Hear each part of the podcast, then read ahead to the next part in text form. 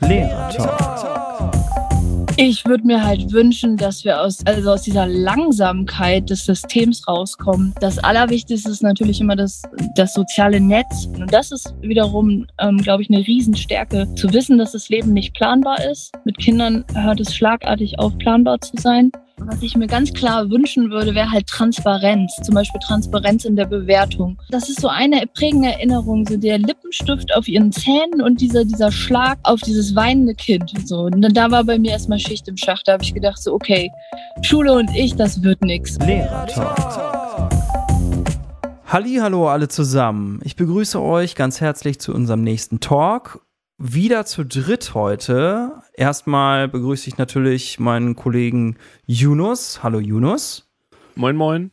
Ja, und dann haben wir auch noch einen Gast heute bei uns mit dem wundervollen und spannenden Namen, den ich noch nie zuvor in meinem Je Leben gehört habe. Ist, glaube ich, aber ein Spitzname, oder? Mhm. Jelle. Ja. Hallo Jelle.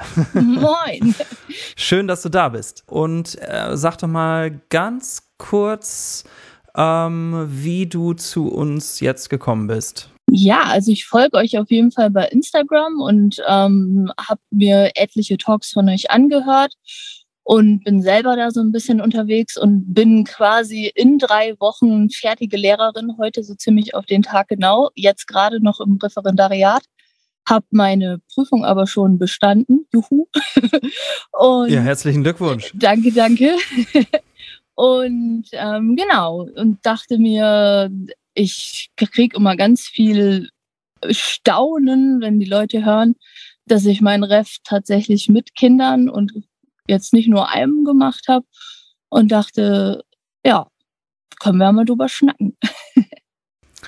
Wie viele Kinder hast du? Drei habe ich und die sind auch Drei noch. Kinder. Mh, und sind auch noch relativ klein.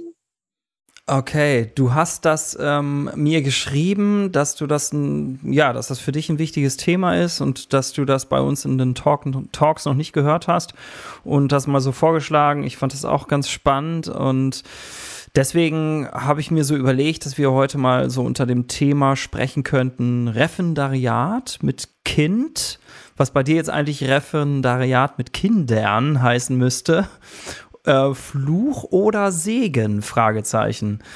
Ähm, ist es für dich Fluch oder Segen? Hm, beides so ein bisschen. Also ich glaube, das Referendariat an sich ist für die meisten Leute mehr Fluch als Segen, zumindest wenn man so hört. Ähm, für mich war es tatsächlich mehr Segen als Fluch insgesamt und ähm, ich bin da relativ gut durchgekommen.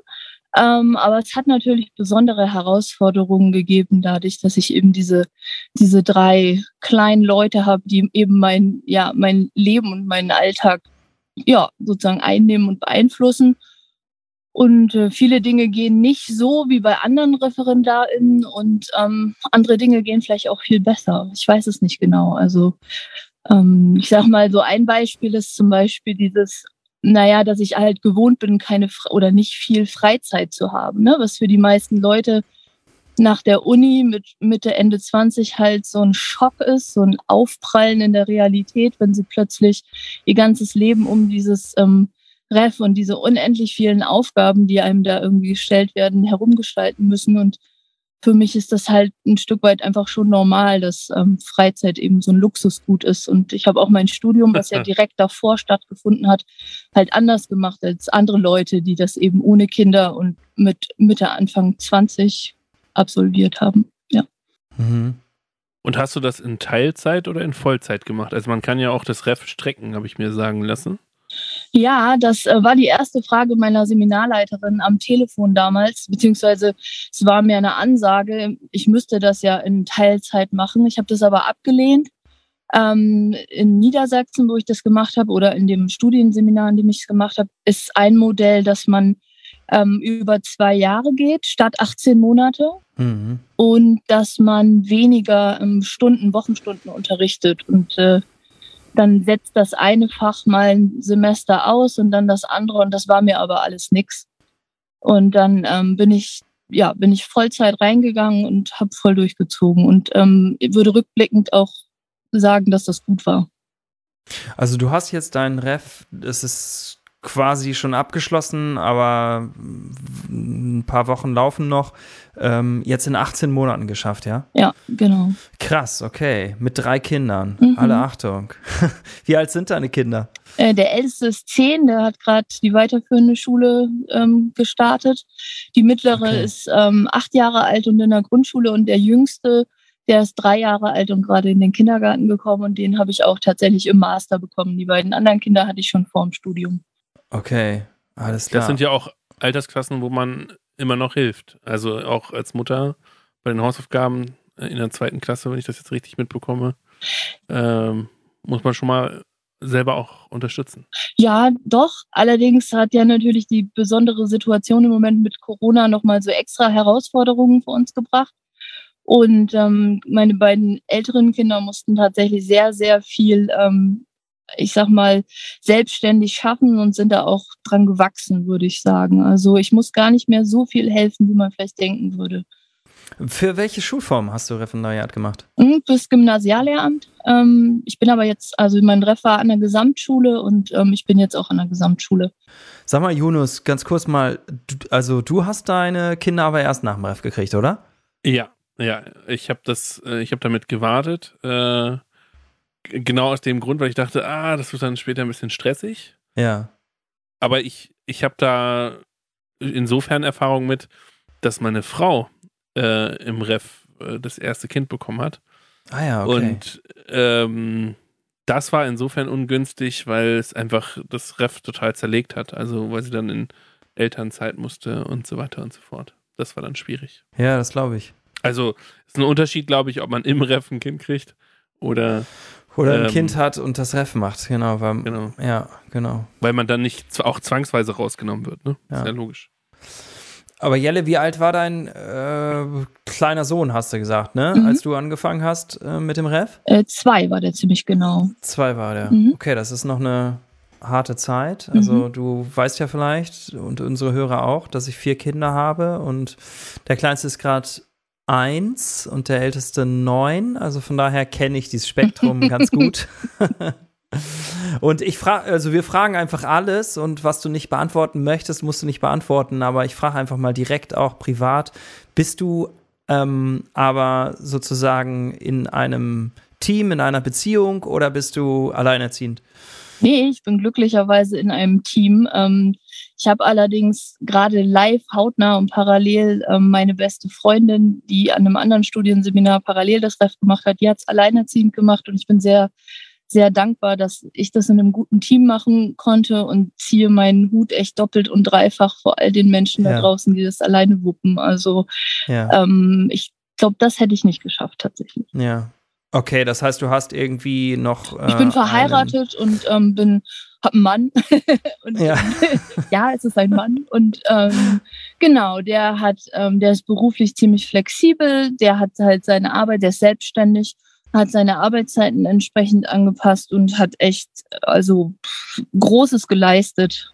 Also konnte dir dann, wenn es hart auf hart kam, das gibt ja immer so, ja, vor den Prüfungen, vor den großen Unterrichtsbesuchen oder sowas, dann harte Zeiten, konnte er dir da den Rücken frei halten, ja? Ja, genau. Also das war tatsächlich so, wir haben, ähm, wir haben so eine, eine, eine, eine Ferienwohnung und ich bin tatsächlich vor den großen Terminen ähm, regelmäßig in unsere Ferienwohnung geflüchtet und ähm, sitze dann in den Bergen ohne Internet und ähm, kann mich dann voll und ganz darauf konzentrieren, was ich eigentlich so beruflich tun muss, nämlich mich auf große Lehrproben, PUs und so weiter vorbereiten. Das war ziemlich cool. Okay, das ist Den ja gut. Luxus haben sicher, sicher auch nicht alle Menschen. Also ich bin da schon in einer recht privilegierten Situation.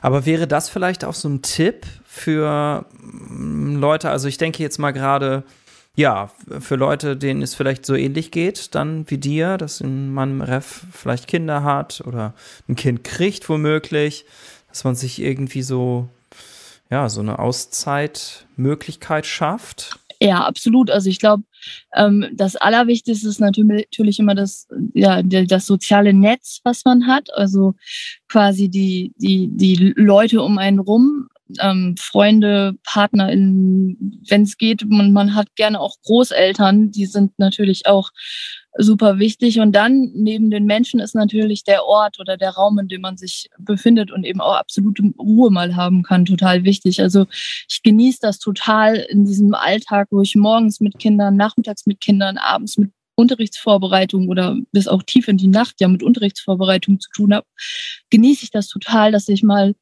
ich sag mal, von Freitag bis Sonntag alleine in einer Ferienwohnung sitze und mit niemandem reden muss. Und das mache ich dann auch echt nicht. Ne? Also das ist dann, ähm, ja, das ist für mich irgendwie ganz großer Luxus, nicht sprechen zu müssen. Ja. Ja. Ist auch komisch, okay. dass ich dann hierher komme, ne, und mit euch reden will.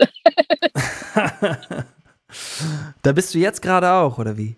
Ja, genau. Ne, ähm, ja. Bin ich, also ich, ja, im, im, im Umfeld, weil das ähm, Im Umfeld, WLAN ja, da, nicht so geil ist. Es ist auf jeden Fall ähm, sehr urig und äh, sehr undigital. Du hast gesagt, ähm, es ist mehr Segen als Fluch, also beides habe ich mhm. dich vorhin gefragt. Mhm. Ähm, lass uns gleich noch mal ganz kurz auf den Segen zu sprechen kommen, aber zunächst mal, weil du gesagt hast, es ist mehr, es ist weniger Fluch. Also was ist denn der Fluch gewesen? naja, der Fluch ist tatsächlich diese, dieses, also der Einfluch war natürlich Corona. Ich habe natürlich ein anderes Referendariat gemacht als ihr beide wahrscheinlich.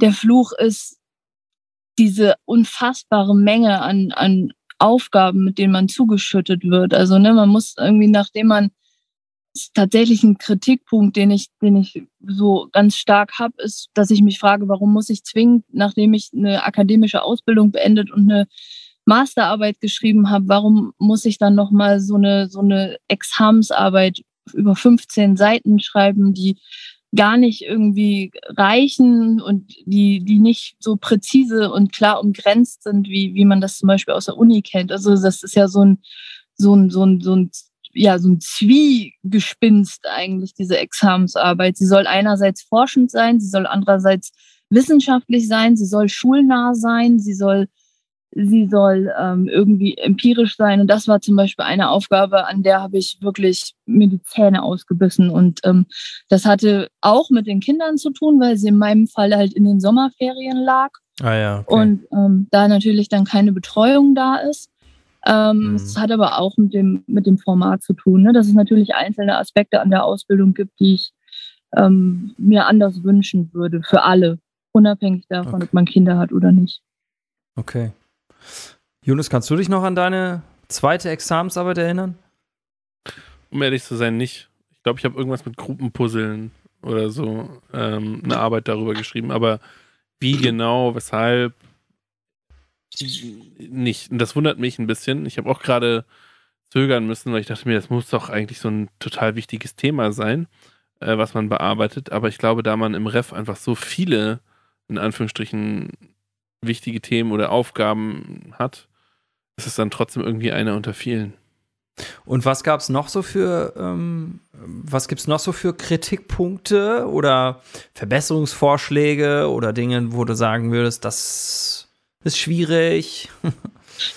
das ist natürlich jetzt ein, schwieriger Zeitpunkt, um das zu sagen. Ich habe ja mein Zeugnis noch nicht in der das Hand. Stimmt, nein, das stimmt, das stimmt. Das also nein, du hast ja schon am Anfang gesagt, das finde ich übrigens auch gut, das weißt du ja von unseren Talks auch.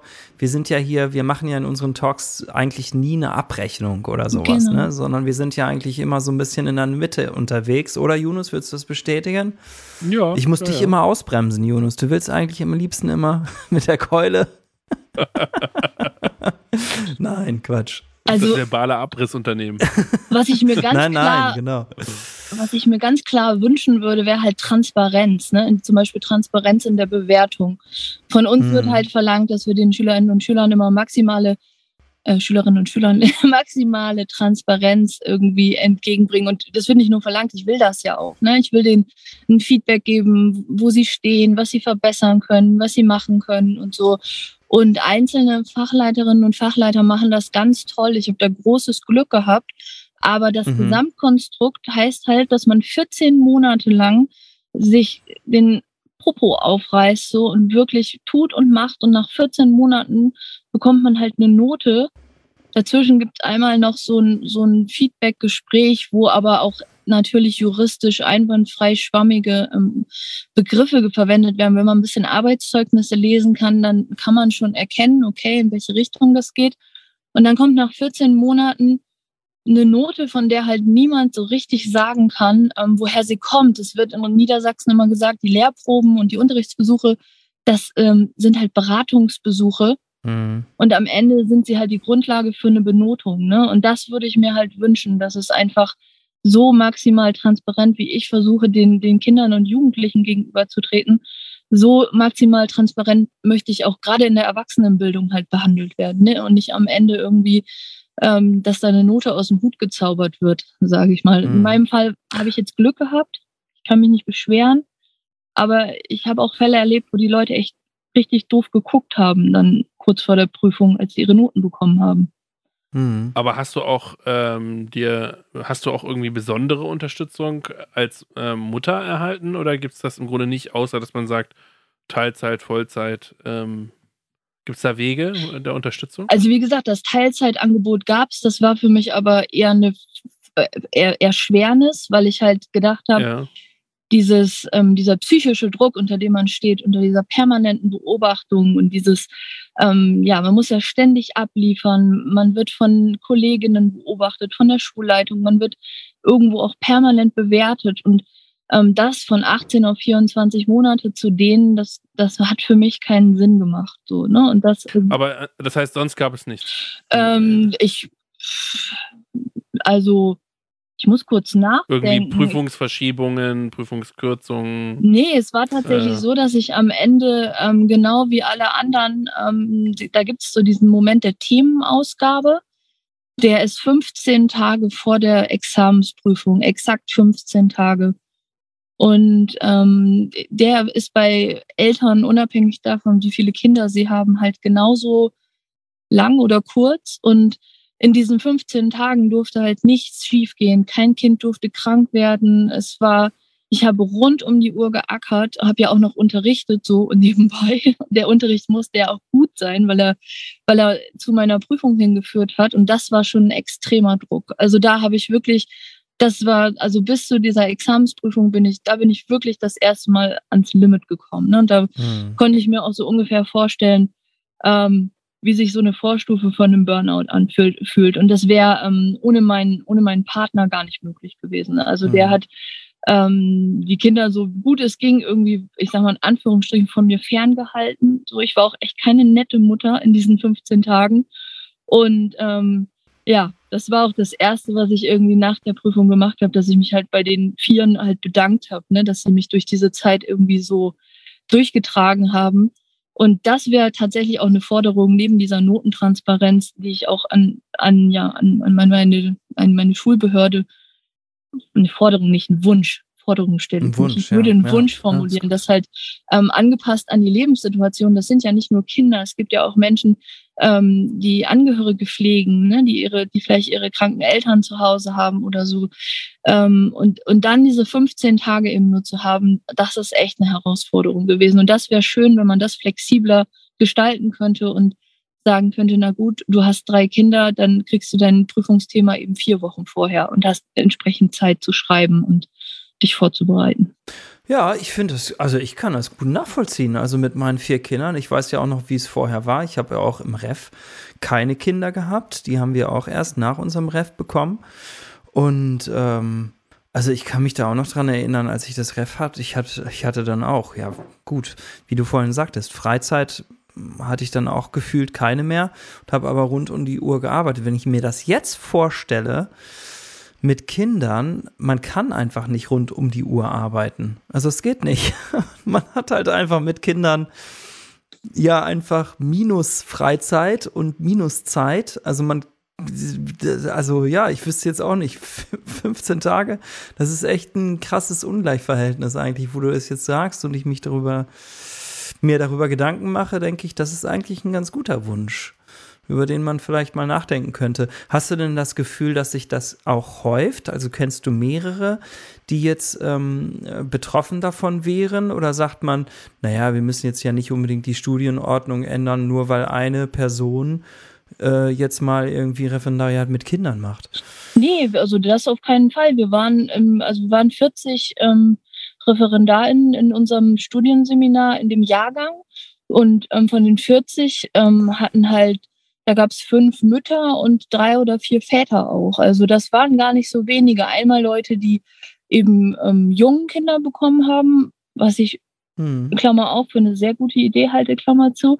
Und eben auch Leute, die einfach so wie ich später in, in den Job eingestiegen sind. Ne? Und ähm, in diesem, in diesem Elternsein liegt ja auch eine Riesenchance fürs Ref. Also mein Unterrichtsentwurf ist halt fertig, wenn er fertig ist. Ne? Und ich ähm, feile da nicht stundenlang noch dran rum und versuche noch hier und da und vielleicht die Übergangsphase zu optimieren und den Einstieg blumiger zu machen oder sonst irgendwas, sondern ich versuche eine gute Stunde abzulegen, abzuliefern und dann ist das gut. So, und dann brauchen meine mhm. Kinder mich und dann braucht die Wäsche mich und dann so, dann brauchen halt, braucht brauch halt das Leben mich. So, und dann verliere ich mich nicht im Klein-Klein. Und das ist wiederum, ähm, glaube ich, eine Riesenstärke, die, ähm, die die meisten Eltern haben. Zu wissen, dass das Leben nicht planbar ist. Mit Kindern hört es schlagartig auf, planbar zu sein.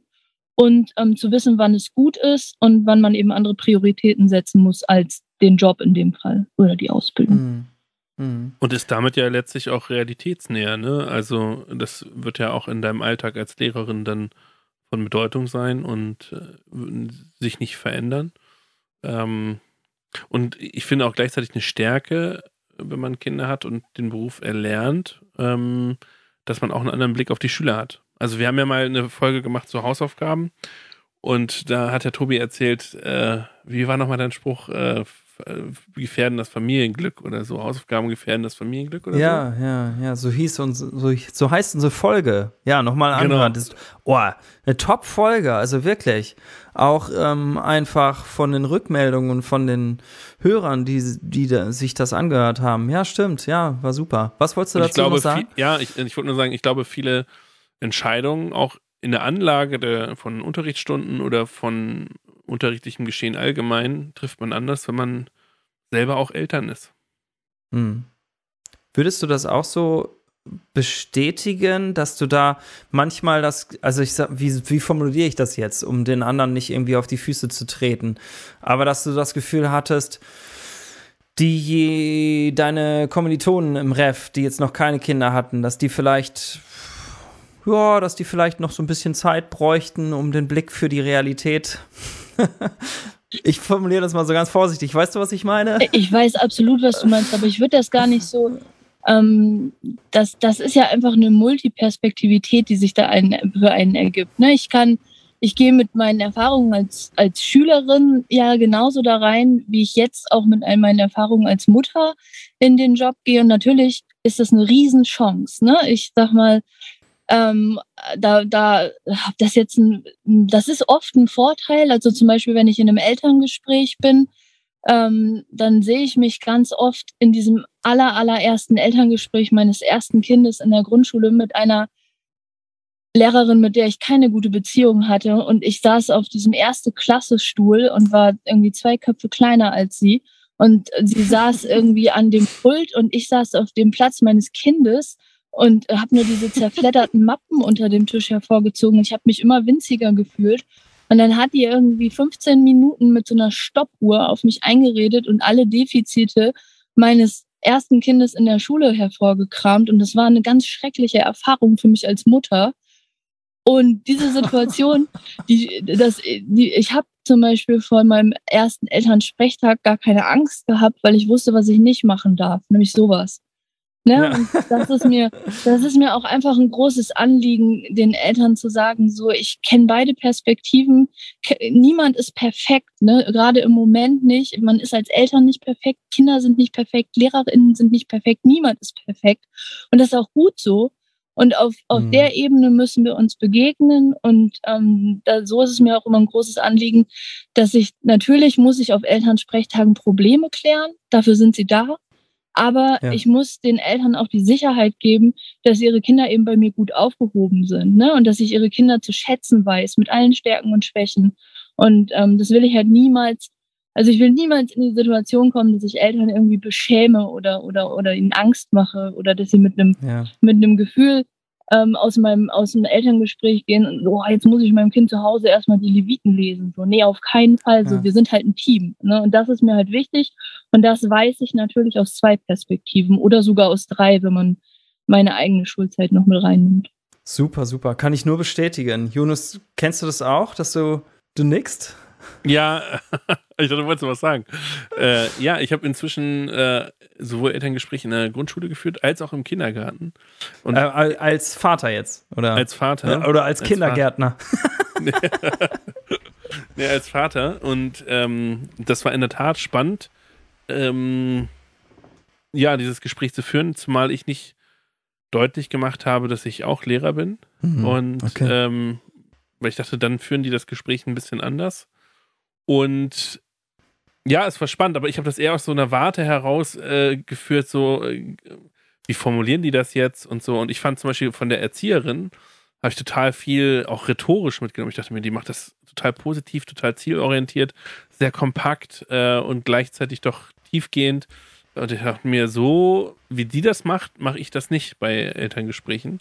Und ähm, also aus der Reflexionsphase heraus im Sinne von, wie, wie machen die das eigentlich?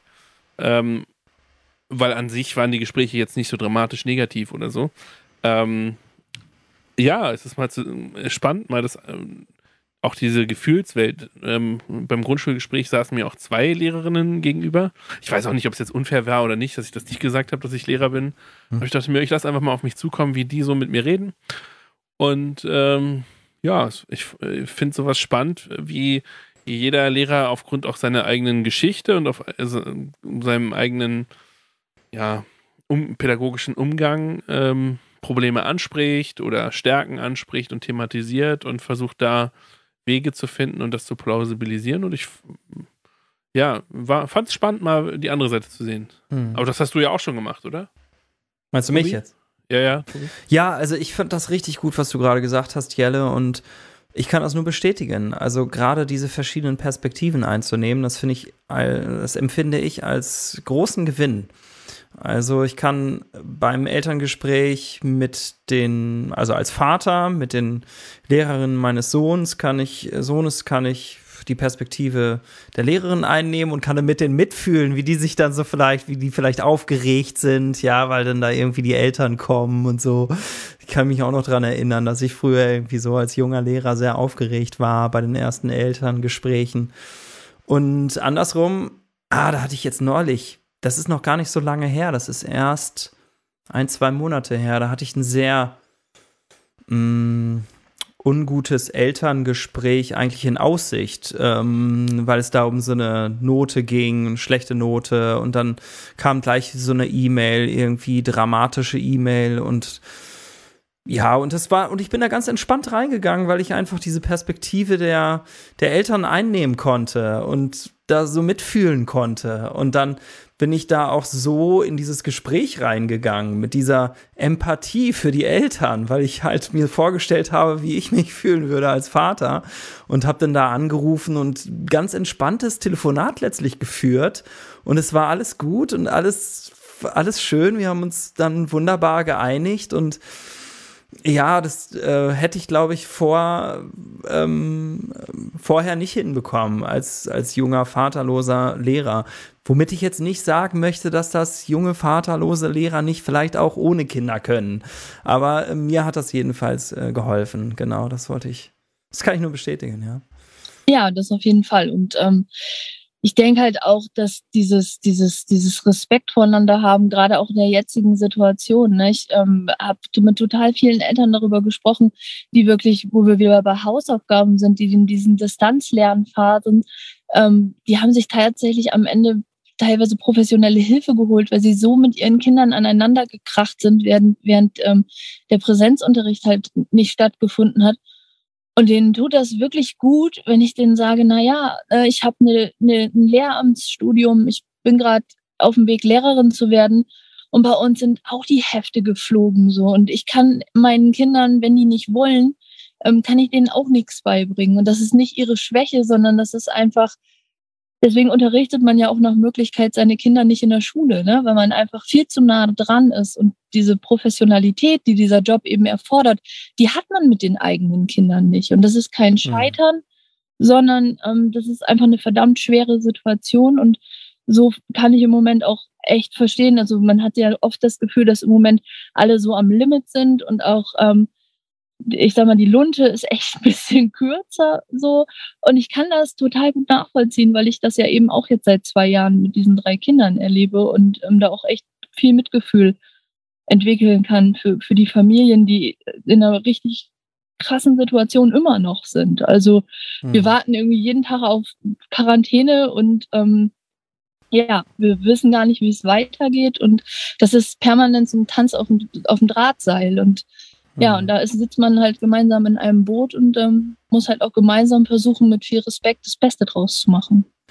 Ähm, Jelle, nochmal zurück zu deinem Ref und deinen Ausbildern. Du hast eigentlich, ja, du hast gesagt, du hast Glück gehabt. Das ist sehr schön. Also, Yunus hatte vorhin gefragt, ähm, ob du so Unterstützung bekommen hast.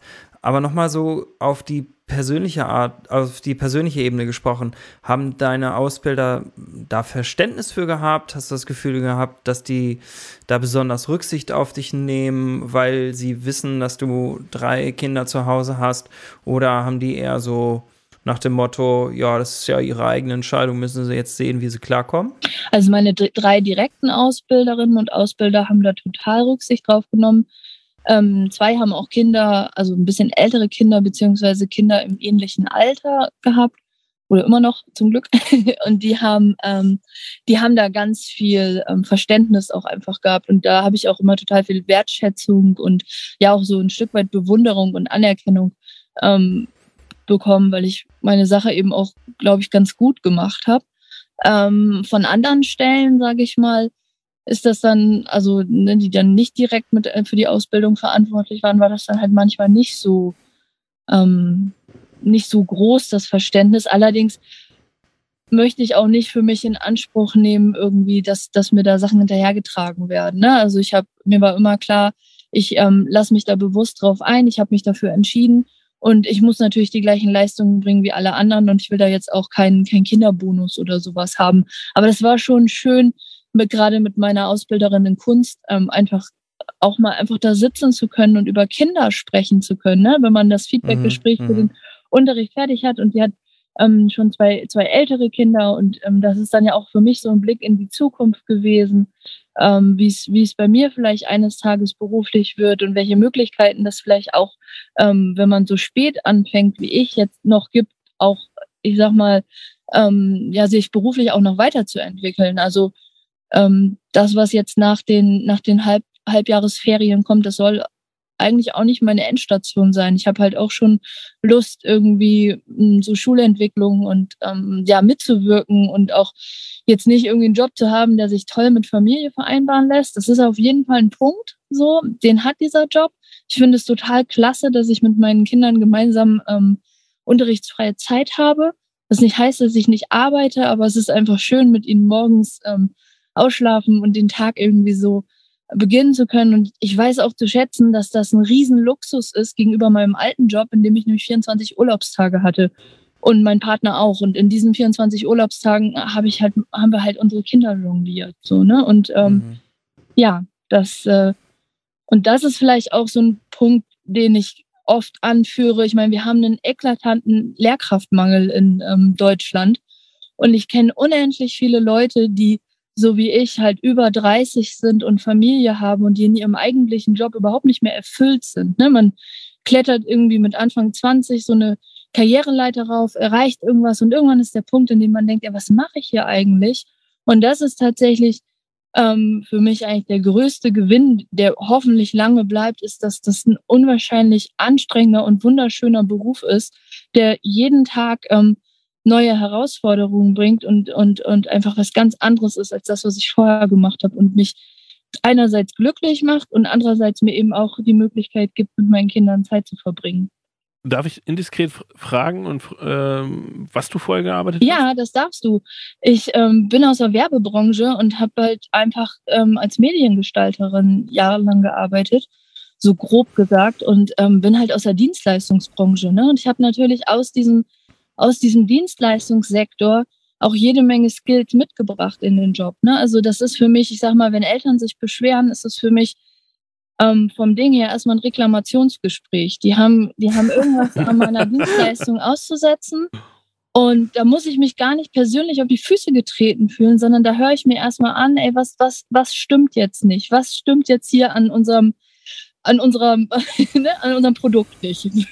so, das Produkt ist erstmal lernen. Ne? Wir wollen, wir wollen irgendwie ähm, Schülerinnen und Schüler haben, die gerne zur Schule gehen und die was lernen. Und wenn irgendwas davon nicht stimmt, dann hat es irgendwo gehakt. Und ich kann mit ähm, ziemlich viel Ruhe und auch Distanz in, in so schwierige Gespräche reingehen. Und das ähm, sehe ich halt auch bei vielen anderen Leuten. Ähm, ich habe natürlich über die Werbebranche in unendlich viele andere Branchen reingeschnuppert und kenne wirklich vom Vorstandsvorsitzenden von einer Bank, was der so, also ne, punktuell, was der so macht, ähm, Erzieherinnen und so weiter und ähm, weiß einfach, dass, dass es in, in ganz vielen anderen Jobs eben ähm, Dinge gibt, die man, die man, die man lernt und die man richtig toll auch in den Lehrerberuf irgendwann einbringen könnte. Ne? Und ich sage mal, wenn Leute unglücklich sind mit ihrem Job und irgendwie jeden Tag von 9 bis 17 Uhr am Schreibtisch sitzen und langsam Depressionen bekommen und aber coole Typen sind, dann sage ich so, ja, hast du schon mal drüber nachgedacht, vielleicht Lehrerin oder Lehrer zu werden, weil da ist kein Tag wie der andere. Ne? Da ist jeder Tag neu und äh, jeder Tag eine Überraschung und langweilig wird es auf keinen Fall. Also ähm, ja. Ist das das, ist es auch das, was du meintest? Äh, du sagtest mal, ähm, du brauchtest äh, 20 Jahre, um reif für den Job zu sein? Ja, das ist, glaube ich, eher mein eigenes Schultrauma gewesen. Also ich war eine ganz schreckliche Schülerin. Ich ähm, wäre selbst meine größte Herausforderung, glaube ich, gewesen. Und ich bin tatsächlich am Tag meines Abiturs ähm, die Treppen meiner Schule runtergegangen und habe mir geschworen, nie, nie, nie wieder betrete ich freiwillig eine Schule. So und ähm, Hättest, du damals, hättest, du mir damals gesagt, dass ich ähm, 20 Jahre später Lehrerin bin, ich wäre diese Treppe runtergekugelt vor Lachen, so, weil es war, das war für mich einfach mit 19 der schrecklichste Job, den man sich vorstellen kann, in der schrecklichsten Institution, die Jugendlichen irgendwie ähm, geboten werden kann, so, ne, und ähm, ja, deswegen, ich habe 20 Jahre gebraucht, mich von meiner eigenen Schulzeit zu erholen, aber auch die Reife zu haben und ähm, zu sehen, dass das eben meine Perspektive damals war und dass das, die war nicht unbegründet, die Perspektive, aber das war eben auch äh, sehr einseitig. So, ne? Mhm. Also. Ach, finde ich ja jetzt total spannend. Jonas, haben wir noch ein bisschen Zeit? Wollen wir noch mal so uns so einen kleinen Lebenslauf ja, erzählen lassen? Ja, wir wollen ja mal grundsätzlich eigentlich kurze Folgen produzieren, aber die fünf Minuten das geben war, wir uns. Das war ja jetzt wirklich also so so spannend gemacht. Jelle, erzähl doch mal äh, so ein bisschen, was du uns erzählen magst oder. Naja, das fing in der Grundschule. Wie bist du denn jetzt dazu gekommen? Ja, genau. es fing in der Grundschule an, dass ich in der ersten, zweiten Klasse eine Lehrerin hatte, vor der hatte ich richtig Angst. Also, dies war so eine vom ganz alten Schlag. Ich bin 1989 eingeschult worden, so. Das ähm, ist halt eine ganz andere Zeit gewesen. Und ähm, die hat gleich in der ersten Klasse, hat die eine Mitschülerin von mir, die geweint hat, mit Backpfeife gehauen. So, das ist so eine meiner, eine meiner Erinnerungen. Das, hat, das hatte natürlich Konsequenzen, das durfte man auch 1990 nicht so. Aber das war so, das ist so eine prägende Erinnerung, so der Lippenstift auf ihren Zähnen und dieser, dieser Schlag ähm, auf dieses weinende Kind. So. Und dann, da war bei mir erstmal Schicht im Schacht. Da habe ich gedacht, so, okay, Schule und ich, das wird nichts. Und habe mich halt auch ganz nachmittags lieber in Gedankenwelten geflüchtet als in meine Hausaufgaben. Und hatte dann riesengroßes Glück, dass ich in der dritten, vierten Klasse eine richtig tolle Lehrerin hatte. Also eine, die mich richtig überhaupt erstmal an Schule und an den Spaß am Lernen herangeführt hat. Und ähm, ja, dann ging es total gut. Und dann kann ich mich erinnern, ich habe ähm, immer ultra lange Aufsätze geschrieben als kleines Mädchen, dritte Klasse. Und die hat irgendwann mal unter meinen Aufsatz geschrieben, so das war der beste Aufsatz, den ich jemals von einer Schülerin der dritten Klasse gelesen habe. So, das werde ich nie vergessen. Und das hat mich so bestärkt und sie hat auch so Wege gefunden, die anderen mussten vorschreiben und schön abschreiben und Jelle durfte einfach ihre Aufsätze so lang schreiben, wie sie wollte. Und wenn sie nach 90 Minuten nicht fertig waren, hat sie halt weitergeschrieben. So, ne? Das war so, und das hat mich irgendwie so erfüllt. Und dann bin ich mit total viel Freude irgendwie dann durch die dritte, vierte Klasse gegangen ja, und danach kam dann Schulwechsel und dann ging es wirklich so die, die, die SEC 1, also damals gab es ja noch die Orientierungsstufe, das war eine schwierige Zeit. Mhm. Da war ich witzigerweise Schülerin an meiner jetzigen Ausbildungsschule. Das mhm. macht man ja normalerweise auch nicht, aber in meinem Fall mhm. ging das, weil das eben schon 200 Jahre her ist. Und ähm, ich glaube, meine Schülerinnenakte ist auch schon gelöscht. Ne? Und dann wurde es aber schon schwierig. Ne? Ich hatte Konflikte und hatte meine erste Klassenkonferenz, weil ich auch irgendwie mit der Größe der Klassen der Schule, das war damals schon, ich war da noch nicht so richtig reif für. Und dann bin ich an die nächste Schule gekommen und ähm, war da, ich sag mal, da war Mobbing ein Thema und ich war, ich bin nicht nur gemobbt worden, ich habe auch andere massiv gemobbt. Und es hat halt nie jemand ähm, mir Gegenwind gegeben. Ne? Also es war, war immer nur viele Gespräche oder Wegsehen, aber da hätte eigentlich mal jemand kommen müssen und auf den Tisch hauen müssen und sagen müssen, Mädel, so geht das nicht. Ne? Also so wie du dich hier verhältst, ähm, das geht halt nicht klar. Und nebenbei war ich halt total überfordert, weil ich war so die aller, allererste in der Familie, die aufs Gymnasium gegangen ist. Und mir konnte halt keiner mehr helfen. In Mathe nicht, in Latein nicht. Das ging einfach. Da war niemand, der mir helfen konnte. Aus halt deiner Familie jetzt, meinst du? aus meiner Familie, ne? Hausauf ja. Sind wir wieder mhm. beim Thema Hausaufgaben. Meine Mutter hat da ja. gesessen und hat gesagt, ja, es tut mir leid, mein Kind, aber ich kann das nicht, so, ne? Und es war auch nicht unbedingt jetzt Geld da.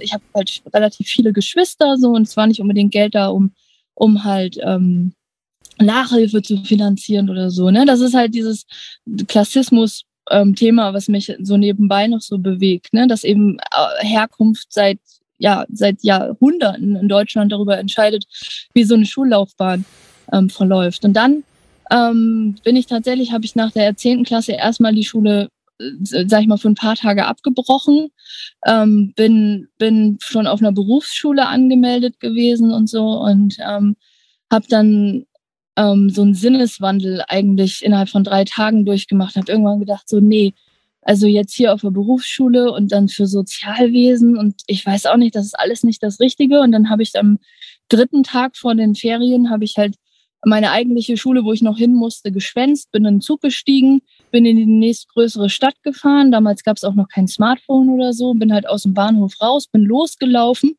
und bin in die erste Schule, die mir begegnet ist, irgendwie reingelaufen und meinte, ja, ähm, hallo, ich würde gerne mein Abitur machen und äh, hatte ziemlich Glück. Ich war damals, ich war damals halt ähm, ein Punk, so sah halt auch entsprechend aus und ähm, habe den ähm, scheidenden ähm, Direktor getroffen, der gerade dabei, da, dabei, dabei war, seine Umzugskartons mit den Familienfotos zu packen. Und ähm, habe ihm mein Zeugnis gezeigt. Das war auch ein Wiederholerzeugnis, steht ja nicht drauf. Das war ganz, ganz, also mal ausnahmsweise ganz passabel. Vorher bin ich irgendwie ähm, dreimal per Konferenzbeschluss mit zwei Fünfen versetzt worden. Wahrscheinlich, weil sie immer gedacht haben, oh nee, nicht noch ein Jahr mit dem Mädel so. Und ähm, dann bin ich mit diesem Wiederholerzeugnis, in der 10. ist das dann schief gegangen, bin ich in dieses Direktorenzimmer rein und er meinte so, ja, ist mir eigentlich scheißegal, ich bin äh, übermorgen eh in Pension, von mir aus fang doch hier an. So. Was für eine Story. Und dann bin ich halt mit so einem Bundeswehrparker und violett-roten Haaren an so ein altehrwürdiges humanistisches Gymnasium in die Oberstufe gekommen. Ne? Und ähm, ja, und dann ähm, bin parallel von zu Hause ausgezogen und in eine WG gezogen und dann bin ich vormittags zur Schule gegangen und nachmittags arbeiten gegangen, um mir meinen Lebensunterhalt zu finanzieren. Aber da, in dem Moment wusste ich, jetzt will ich das schaffen. So, jetzt will ich, jetzt will ich Abi haben, jetzt will ich allen zeigen, dass ich das kann. Und dann habe ich das auch ganz manierlich hingekriegt und habe mich tatsächlich an der Schule auch recht wohl gefühlt. So, ne, das, ähm, mhm. ich passte da zwar gar nicht hin, aber ähm, die haben mich so akzeptiert, wie ich bin und ähm, das war keine schlechte Schule und ich habe es vom Anspruch her, ich, ne, ich habe jetzt kein Glanzabi, aber war okay. So, ne? Hauptsache das Ding erstmal in der Tasche. Ja, und dann bin ich da aber wirklich rausgegangen und ähm, dann ähm, dachte ich so, und jetzt ist Schluss. So, jetzt habe ich das, jetzt habe ich allen gezeigt, dass ich Abi schaffen kann und jetzt ist Schule für mich erledigt. Nie wieder. Hm. Ja, hat nicht geklappt. Jetzt okay. bin ich wieder drin ja. und bin total happy. Also, also schon alleine diese Perspektive, die, also ich hab, hatte ich jetzt nicht. Ich muss mir der erst so aneignen durch zum Beispiel solche Erzählungen, wie du sie jetzt hier gerade uns äh, geschenkt hast ähm, hilft, glaube ich, nochmal so einen anderen Blick auf Schüler zu bekommen. Ne? Total. Also ich ähm, kann auch, ich bin auch ganz offen mit, ne? Also gerade, ich habe jetzt gerade viele Leute, die in der siebten, achten Klasse sind und ich sitze manchmal mit denen irgendwie in der Pause auf der Bank und sag so, ey, ich kann das Gefühl, was du hast, gerade total nachvollziehen. Ne? Ich, ich, ich verstehe dich wirklich gut so. Und ähm, trotzdem überleg doch mal, ob es nicht ähm, neben den Noten und den Lehrerinnen und Lehrern und den Eltern nicht doch irgendwas in dir gibt, was dich anspornt, das hier durchzuziehen, auch wenn es gerade keinen Spaß macht. So, ne? Und ähm, da kommen immer ganz gute Gespräche und wenn die dann hören, dass ich halt auch mal ähm, sitzen geblieben bin und dass ich nicht gern zur Schule gegangen bin und dass ich wirklich, also wirklich auch richtig Ärger mit Lehrerinnen und Lehrern hatte, weil ich echt frech war und dreist und ähm, anstrengend so ne und ähm, und ich ja ich bin irgendwie ich bin schon eine strenge Lehrerin jetzt also ähm, ich glaube schon, also ich bin jetzt nicht so locker flockig, aber wenn ich merke, Leute gleiten mir so ab, dann werde ich halt auch persönlich und das hilft irgendwie, um die, um die Kinder zu erreichen oder die Jugendlichen. Ne? Die, die hören mir dann zu, wenn ich sage so, ja, ist nicht immer, das Leben läuft halt nicht immer gerade. Ne? Aber was ja auch krass ist, ähm, dass du dir ja aus vielen Schulformen dich an etwas erinnern konntest. Ich meine, es ist klar, dass du so ein eine Backpfeife aus der Grundschule dir merken kannst, aber insgesamt äh, wirkt es so, als ob du doch viele Szenen noch so im Kopf hast, auch von Lehrern selbst. Und daran kann man ja auch sehen, worauf wir letztlich auch äh, insgesamt immer achten müssen, dass wir nicht ja auch mal Verursacher sind von solchen Situationen. Ich kann mich zum Beispiel auch noch daran erinnern, dass ich in der sechsten Klasse, auch an so einer Orientierungsstufe, ähm, während einer Rallye-Stunde, und ich bin ja jetzt Rallye-Lehrer, immer gesagt habe, ah, wollen wir nicht lieber was spielen? Oh, wollen wir nicht lieber was spielen? Und das irgendwie viermal. Und dann hat er mich so zusammengepfiffen. Das habe ich mir, das kann ich mir ja jetzt noch, ich kann, ich habe jetzt genau noch, ja. wie er da stand und so. Du wirst doch emotional gerade. Ja. Genau. und ähm, das, das prägt. Und äh, das hat jetzt nicht dazu geführt, dass ich nicht Religionslehrer geworden bin, aber äh, ja, und ich glaube, da bringt dir deine Biografie doch einiges, also wirkt zumindest so. Jelle, ich äh, beneide das auch so ein bisschen. Also meine Biografie ist da so ein bisschen langweilig. Und ich beneide das so ein bisschen, dass du so einen Zugang zu diesen Schülerinnen und Schülern hast, ähm, die mich manchmal einfach nur nerven. ja, aber das ist auch, also ich reproduziere ja gerade diese Langweiligkeit auch in meine Kinder. Ne? Also meine Kinder haben jetzt hoffentlich ein langweiligeres Leben als ich, so weil ich natürlich auf der einen Seite super viel Res Resilienz damit genommen habe und auch Erfahrungswerte und viele Perspektiven. Und gleichzeitig ähm, versuche ich aber jetzt natürlich meinen Kindern irgendwie Beständigkeit zu vermitteln, ihnen Unterstützung zu geben und auch zu erkennen, wenn es halt nicht mehr geht. Ne? Also auf Teufel komm raus, Abitur machen und Gymnasium ähm, muss halt auch nicht sein. Ne? Wenn, wenn, wenn das halt ähm, zu viel Kapazitäten, Freude und vor allem Lebensfreude frisst, dann muss man auch erkennen, so, nö, ähm, es gibt ganz viele andere tolle Sachen, die man auf anderen Wegen erreichen kann. Ne? Und das, ähm, mhm. ja, das versuche ich mir auch so ein bisschen für meine Kinder mitzunehmen. Ne? Dass das, ähm, ja, so ein Sicherheit und das Wissen, dass jemand hinter einem steht, egal welche Entscheidung man trifft, dass das eigentlich das Wichtigste ist. Schön. Ähm, ich würde sagen, auch wenn das total viele Dinge sind, die du gesagt hast, wo ich noch Lust hätte nachzufragen, äh, haben wir, glaube ich, jetzt eine runde Sache. Oder Yunus, was sagst du? Auf jeden Fall. Also mir fallen natürlich auch noch Begriffe ein, wie Studium als Arbeiterkind und so. Oder auch deine Zukunftsperspektive, Schulentwicklung. Naja, wir bleiben in Kontakt. Mal sehen, mal sehen. Ich würde gerne trotzdem äh, zur Schlussfrage kommen. Yunus? Ja, bei Schulentwicklung sind wir eigentlich mit dem Podcast genau dabei. Ähm, was würdest du jetzt eigentlich sagen, was sind deine Utopie vom entweder Lehrer werden oder von Schule? Ich würde mir halt wünschen, dass wir aus diesen ganzen also aus dieser Langsamkeit des Systems rauskommen. Ne? Ich bin es ja aus der Werbung gewöhnt, dass Dinge einfach schnell, schnell, schnell umgesetzt werden. Und ich würde mir so sehr wünschen, dass ähm, die, die Herausforderungen, die vor uns stehen und hinter uns liegen und verpasst wurden, jetzt, ob das Hybridunterricht ist, ob das ähm, das Notensystem, die Benotung, die Bewertung, das Feedback, es gibt so viele Themen und ich würde mir einfach so sehr wünschen, dass es jetzt, jetzt schneller geht und ähm, dass wir nicht erst drei Schülerinnen-Generationen noch schleifen müssen, ähm, bevor wir endlich in, in eine Schule der Zukunft kommen. Also ich bin auf jeden Fall, mein Ziel ist, dass es an irgendeiner Stelle schneller gehen muss mit der Entwicklung. Coole Abschlussworte. Jelle, ganz, ganz vielen Dank, dass du bei uns im Talk warst und vielen Dank für deine ganzen Impulse, deine Offenheit und deine Geschichte und deinen Mut ähm, und auch deine mutmachenden Worte. Ähm, bis dahin wünsche ich allen alles Gute. Bis zum nächsten Mal. Ciao. Tschüss. Lehrer Talk.